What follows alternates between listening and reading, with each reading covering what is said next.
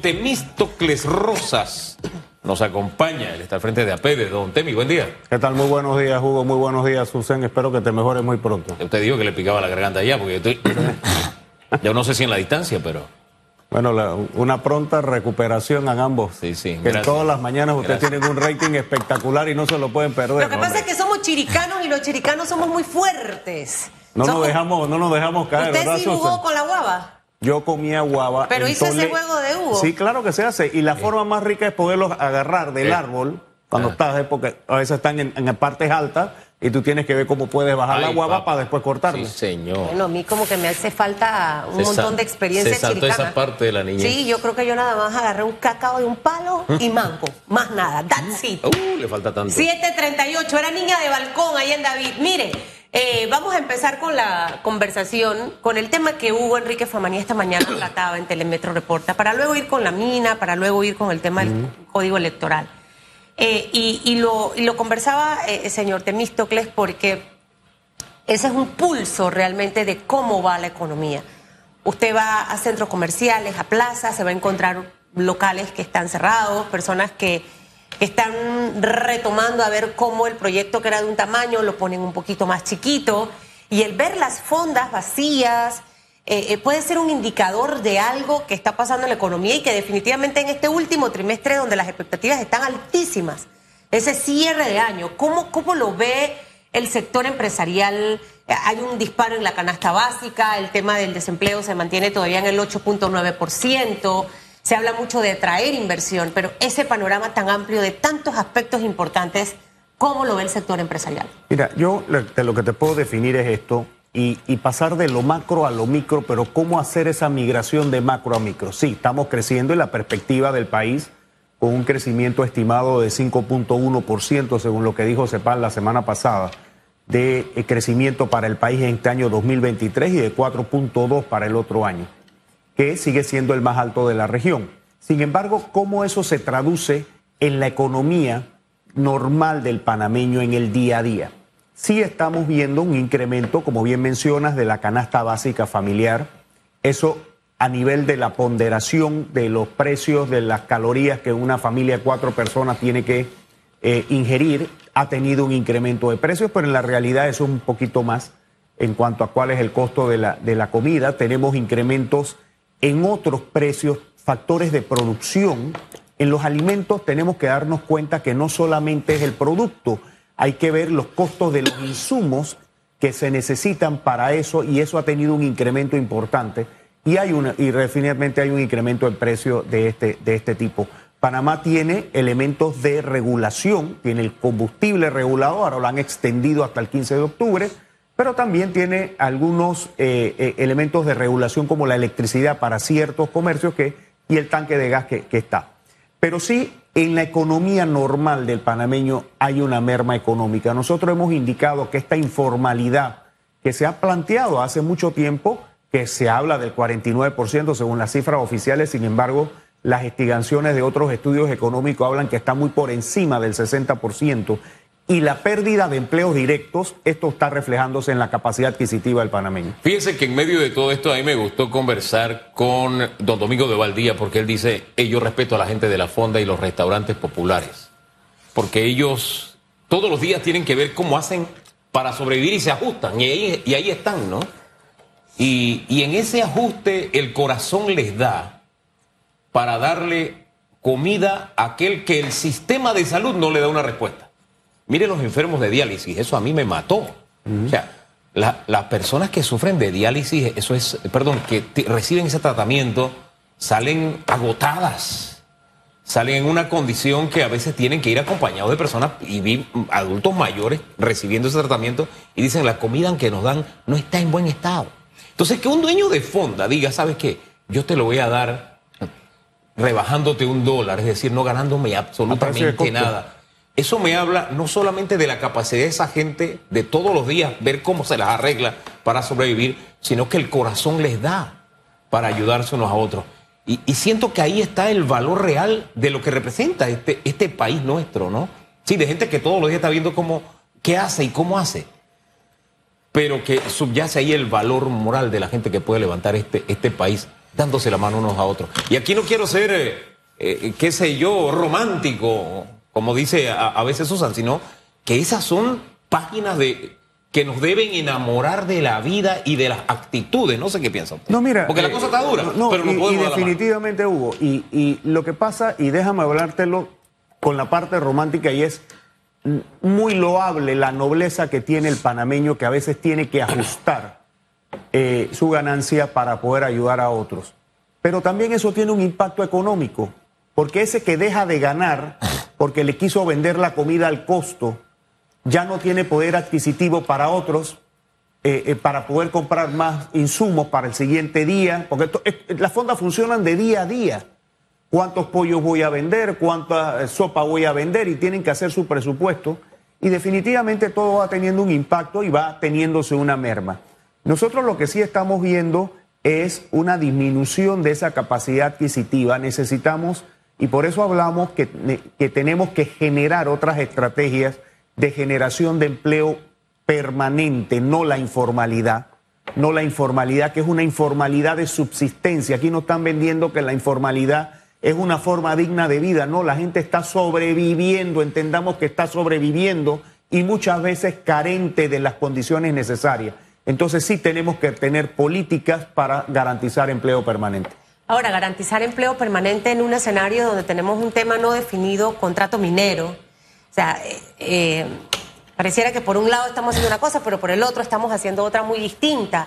Y hay eh, responsabilidades compartidas de administraciones pasadas con la actual, dejar el tema correr, correr, y que en la coyuntura de nueve meses que nos faltan para que termine el periodo del señor Laurentino Cortizo, está todo este tejemeneje, señor Temístocles Rosas, del contrato minero Panamá. Al final, ¿cuál es la, la, la ruta, el camino, la solución? Porque dar vueltas en el mismo problema y mencionar lo que ya sabemos de lo que pasó es perder el tiempo. Hay que ver qué corregimos ya en este momento para tratar de solucionarlo, precisamente teniendo un desempleo como lo tenemos y que este mensaje tampoco es positivo a los que están afuera. Entonces, ¿cómo solucionar el enredo que tenemos con el tema minero? Mira, yo creo que el tema minero eh, o el tema del contrato entre el Estado y Minera Panamá, que está en decisión de la Asamblea Nacional para aprobar o improbar, primero hay que de- de- definirlo si es sobre la base de que quiero la minería o si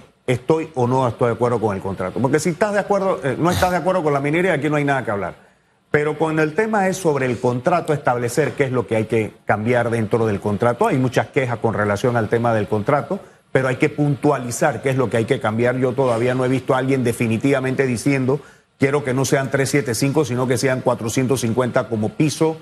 Quiero que cambien las regalías de 12 a 16 a 30 a 36. Nadie ha dicho eso, porque tienen que tener un sustento técnico. Entonces, en el tema constitucional y en el tema, es un tema que tiene que verse jurídicamente. Yo creo que una opinión al procurador de la administración no, no hace daño para tener eh, una evaluación sobre si es constitucional o no es constitucional, pero eso lo decide la Asamblea Nacional. Lo cierto es, y nosotros nos enfocamos en la parte económica, 40 mil empleos, 900 millones para proveedores, una inversión que ya está hecha, que es un tema que hay que darse cuenta, eso ya existe, eso no es que lo van a hacer, eso ya existe, y el efecto que eso tendría en la economía si estos puestos se pierden porque se suspende o se rechaza el contrato. Hay que entender claro que si se rechaza el contrato, la mina tiene que dejar de operar y ahí perderíamos todo ese tipo de, impuestos. Pero eh, todavía tenemos un tiempo, la Asamblea creo que ha tomado el tiempo para estudiar el caso. Eh, hoy están, si mal no recuerdo, van a estar allá en Coclecito viendo toda eh, eh, y escuchando las opiniones, van a visitar la mina y que tomen el tiempo que haya que tomar para poder tomar la mejor decisión para el país. Yo creo mucho en las decisiones salomónicas y eso de... ha- Hace unos días estuvo aquí don Juan Carlos Arauz y decía, bueno, si hay un- salgamos de este embrollo y si hay un problema constitucional que lo dirima la Corte. A mí me sonó muy salomónico eso, porque si bien es cierto eh, el tema ambiental, el tema de la soberanía y todo este tipo de cosas que se tejen Hombre, que a veces uno lee el contrato y dice, pero esto dónde está aquí y no lo encuentra. Y te dicen en el artículo tal y busca el artículo y no dice eso. Otros sí son, uno dice, bueno, esto hay que hilar delgado. Pero más allá de hilar delgado, yo me quedo pensando en esa gente que come en la fonda. Usted me disculpa, pero cuando uno está todos los días en la calle, viendo cómo la gente sobrevive, uno se queda pensando, espérate, tomamos una decisión, no solamente cerramos esto, no, sino que cerramos todas las posibilidades de, porque hay quienes dicen, eliminen la minería en Panamá, porque Panamá es mejor sin minería, creo que así se llama, aquí así dice el eslogan. Yo me quedo pensando, ¿y qué hacemos con toda esta gente? Ahí es donde yo creo en las decisiones equilibradas y salomónicas. Y, tengamos algo claro, Hugo, perdona, no hay actividad económica dentro del modelo del país que pueda absorber esos puestos de trabajo. Cuando me dicen turismo, por ejemplo, ¿va a absorber esos 8 mil trabajadores? ¿Con qué? ¿Con qué? Si eso está clarísimo que no lo puedes absorber, si todavía el turismo tiene que recuperarse, está todavía en recuperación para niveles de 2019. ¿Cuál sería la solución salomónica en este caso? ¿Que la Asamblea lo apruebe? Eh, ¿O han propuesto que se retire, se, se presente algo mejor, que se apruebe en esta administración o que quede para la próxima? Mira, nosotros sí manifestamos que el contrato tiene elementos suficientes para garantizar una estabilidad económica y un buen rédito al país.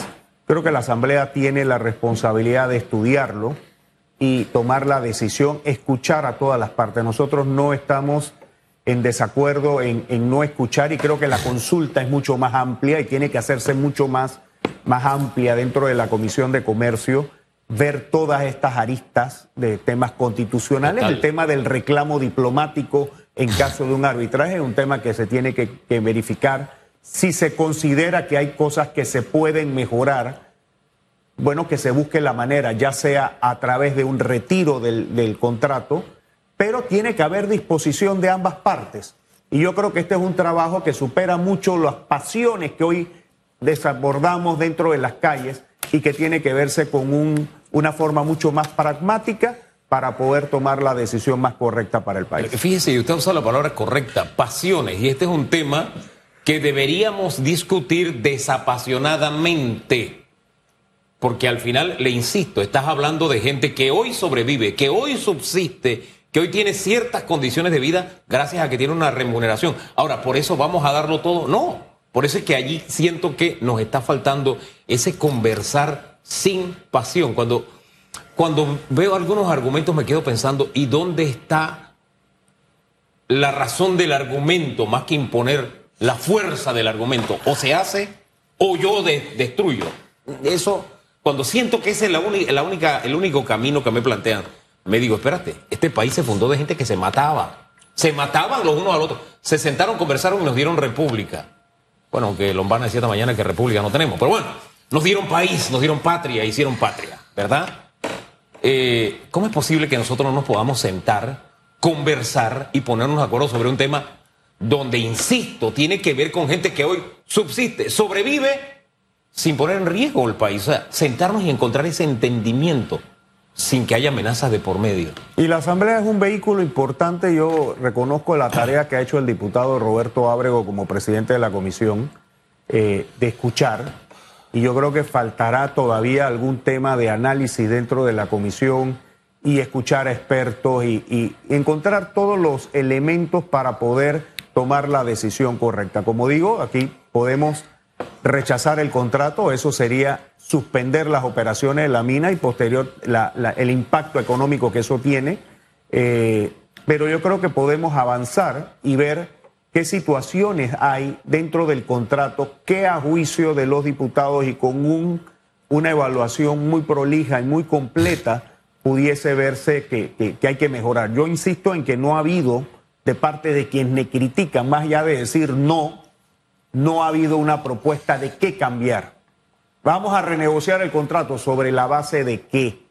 ¿Qué no te gusta lo ambiental? ¿Qué no te gusta lo constitucional? ¿Qué no te gusta lo institucional? ¿Qué no te gusta lo económico? Y dime tú sobre la base de qué propones los cambios. Y yo creo que eso es algo que, que aún no está definido y no se tiene claro. Cada quien está emitiendo su propio criterio sobre el tema del contrato, más allá de un tema pasional. Yo creo que, que sin, sin un análisis y muchos sin haberse leído el contrato, que es un tema interesante cuando uno argumenta sobre dónde dice eso y en qué artículo dice con contrato hermano es que no se lo han leído.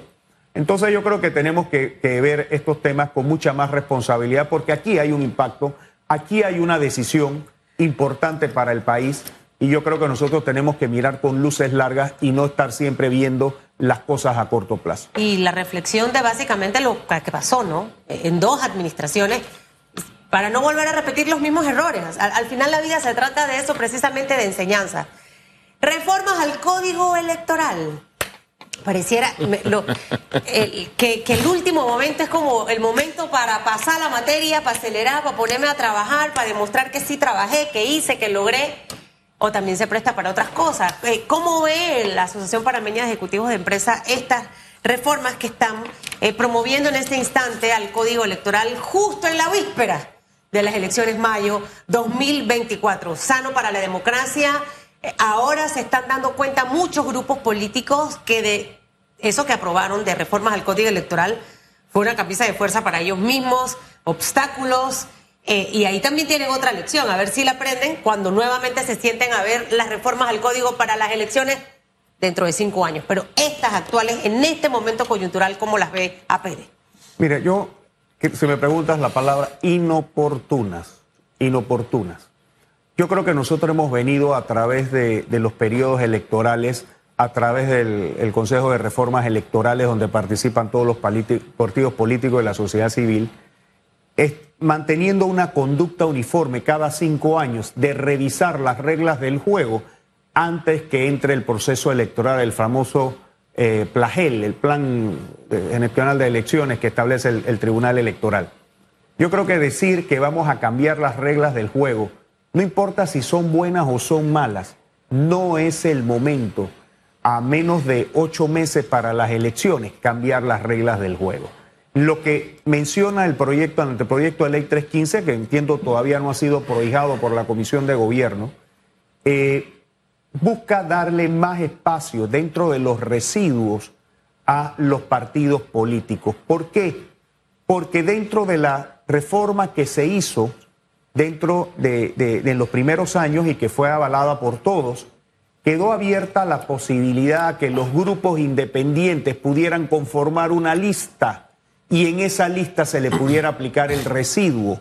Entonces, yo creo que no está siendo correcto el análisis y, propuesta que ha hecho el señor diputado, me acuerdo del diputado Torres, que ha presentado el proyecto de ley, porque no es el momento, ya las reglas están dadas y yo creo que decir voy a cambiar, que puedes cambiarla ahora como la puedes cambiar en enero, como la puedes cambiar en febrero, eh, eh, previo a las elecciones, creo que no es lo correcto ni lo oportuno y mandaría un muy mal mensaje a la democracia y nosotros esperamos que la Asamblea no considere ese proyecto de ley.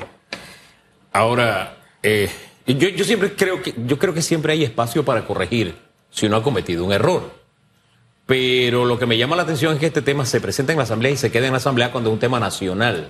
Es decir, tendría que convencer a la opinión pública de que lo que se está haciendo es una corrección y no que voy a variar la ley a mi beneficio o a beneficio de mi grupo. Y eso falta. Cuando no hay explicación, yo digo, aquí hay algo raro. Y no he visto explicación. Y tu concepto, Hugo, tiene total validez si el Consejo de Reformas Electorales, si el Tribunal Electoral y si los partidos políticos están de acuerdo, hombre, mira, este es un error que se nos fue.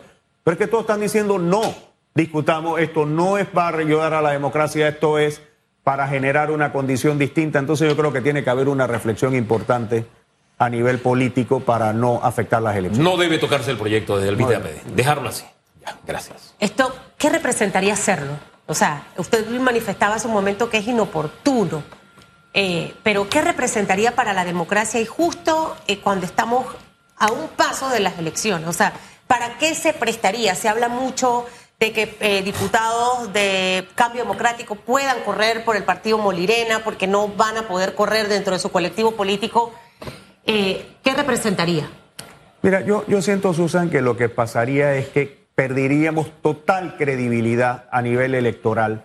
Aquí ha venido dándose cada cinco años el proceso, concluye el periodo electoral, se convoca a la Comisión de Reformas Electorales, se sugieren cambios a las reglas del juego, que cada cinco años nos damos cuenta que lo que pensábamos que era bueno no pasó. Ahora mismo, una de las cosas que tenemos que revisar es esas reservas de los espacios de los partidos políticos, porque cuando vas a las convenciones tienes más del 50% de los puestos reservados y se pierde el interés.